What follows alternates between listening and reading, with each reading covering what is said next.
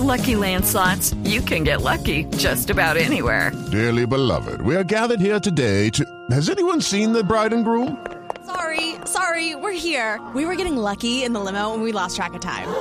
No, Lucky Land Casino, with cash prizes that add up quicker than a guest registry. In that case, I pronounce you lucky. Play for free at LuckyLandSlots.com. Daily bonuses are waiting. No purchase necessary. Void were prohibited by law. 18 plus. Terms and conditions apply. See website for details. Agredió, le primero le propició unos puñetazos. Por fin este joven pues va a aprender que lo que hizo estuvo mal y que ojalá pues él tenga un arrepentimiento en su corazón, ¿no? Generar conciencia en los estudiantes, en otra pasar el umbral del ciberbullying y la posibilidad de que cometan delitos como las amenazas. Ella salió del colegio con la firme intención de agredir a mi hija. Que nos van a desaparecer, que nos van a hacer cenizas, que nos dan hasta el primero de octubre para que nosotras nos vayamos del colegio. Estoy pensando que si salgo al recreo me puedan hacer algo. Jugábamos siempre fútbol, entonces yo era el objetivo para los balonazos. No era como tan importante para ellos meter un gol, sino pegarle al gay. Me iban a mandar una nota, entonces él salió corriendo, la profesora lo, lo cogió del brazo durísimo, eh, le hizo un hematoma grande. Por ese hematoma tuve que llevarlo a la policía, me remitieron a medicina legal y le dieron 10 días de discapacidad. Me agredía, me insultaba, hasta el punto que ella me, lo último que pudo hacer fue amenazarme con ácido.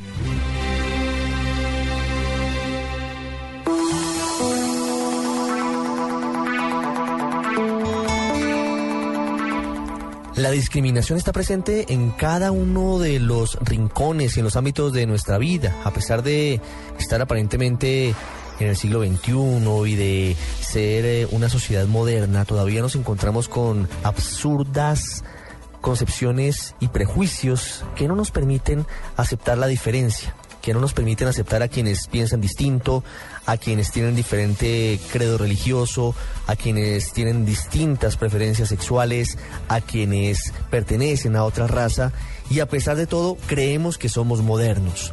Estamos hablando con indignación de un caso que nos ha entristecido profundamente a los colombianos. Tiene relación con el suicidio de Sergio Urrego, un joven, un niño de 16 años de edad, con toda la vida por delante.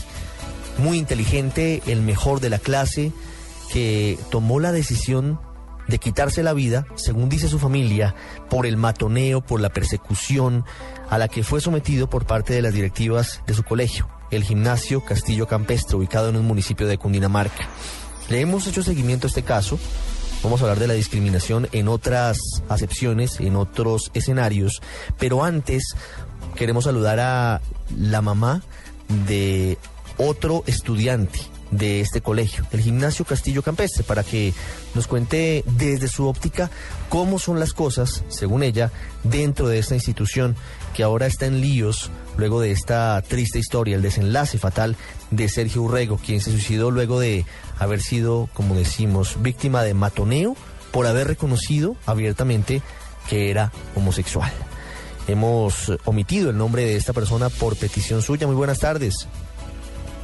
Muy buenas tardes. Gracias por atendernos. Quiero preguntarle inicialmente cómo es la educación en el gimnasio Castillo Campestre, el mismo sitio en el que estudiaba Sergio Urrego. Bueno, ahí en el colegio indican que es con principios y valores, pero sinceramente a mi modo de ver las cosas es lo que más le falta al colegio. No tiene valor, no tiene ética, le falta mucho mucho, mucho para ser educadores, para tener un colegio eh, que es privado y que se digna de, decir que, que en ese colegio, eh, sobre todas las cosas, van los valores y la ética, la verdad, no estoy de acuerdo para nada. ¿Por qué? ¿Cuáles son las cosas en las que ustedes están de desacuerdo? Son muchas, muchas. Eh, la directora, a mí, de mi, a mi forma de ver, eh, le falta mucho, mucho, porque ella se digna de decir que ella es eh, de las personas que más ética tiene en el colegio, pero realmente ella nunca, nunca, nunca, nunca se ve da el espacio para poder hablar con ella, para poder conocerla, para poder expresarle las, las inconformidades que tenemos nosotros los padres de familia.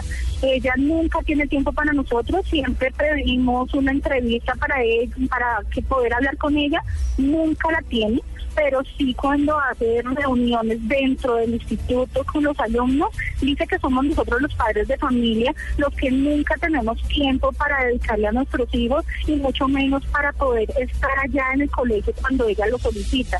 Entonces yo creo que ella misma es la que está errando en ese sentido, ya que todas las cosas que nosotros hacemos como padres es orientados a, a todo lo que nosotros vemos de nuestros hijos cuando llegan a la casa, cuando nos cuentan lo que está pasando, cuando nos dicen las inconformidades y uno, por ejemplo, a mi hija le pasó algo mm, la semana pasada, algo fuerte en el colegio, donde la directora delante de todos los alumnos dijo muchas cosas que no voy a nombrar ahora, pero em, quisiera que, que, que ella si me está escuchando, yo sé que de pronto, de pronto ella puede saber quién, de quién estoy hablando y yo misma y, el papá de mi hija estuvimos tratando de buscar una entrevista con ella para que nos aclarara el por qué ella delante del estudiantado habla cosas que no le constan pero deja en ridículo y por debajo a, los estudiantes del colegio.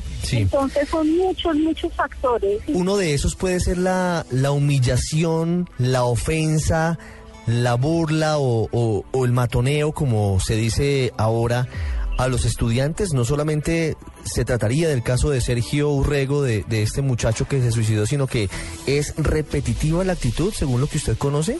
Yo creo que el bullying no solamente eso fue hacia Sergio y hacia Danilo. El, el bullying, como se le llama ahora, yo creo que de las directivas del colegio va hacia todos los estudiantes y me atrevo a decir que también hacia los docentes.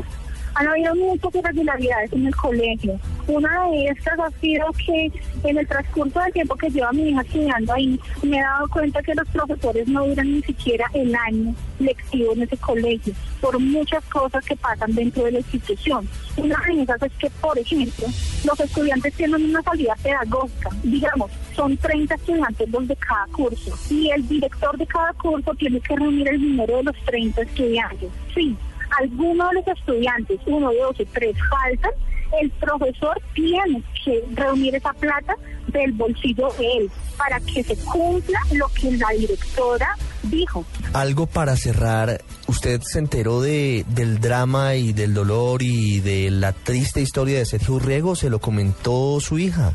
Claro, claro, eh, eso sucedió desde el primer momento, desde el primer momento en que hubo el, el, el matoneo, bullying, como se le dice, porque cuando llegan a la casa a contar todo lo que está sucediendo en el colegio, uno queda asombrado de todas las cosas que están pasando y uno se siente impotente, totalmente impotente porque uno no puede, como le digo, la única forma de uno poder hablar con esta señora es sacar una cita, pero nunca tiene tiempo nunca está, siempre está ocupada. Entonces, claro, en la casa se supo todo desde un principio y desde un principio lo rechazamos totalmente. Muy triste la historia, muy grave las denuncias que no solamente cobijan el caso de Sergio Urrego, sino otros casos de estudiantes que han sido víctimas de matoneo, víctimas de persecución, dicen los padres de algunos otros estudiantes en el gimnasio Castillo Campestre. Muchísimas gracias por habernos compartido su, su dolorosa experiencia. No, a ustedes muchas gracias por tenernos en cuenta y por hacer que las cosas se claro. Yo sé que esta es la oportunidad precisa. Lamentablemente fue con la partida de Sergio, pero yo sé que eso pronto se va a arreglar y yo sé que estas cosas no van a quedar impedidas.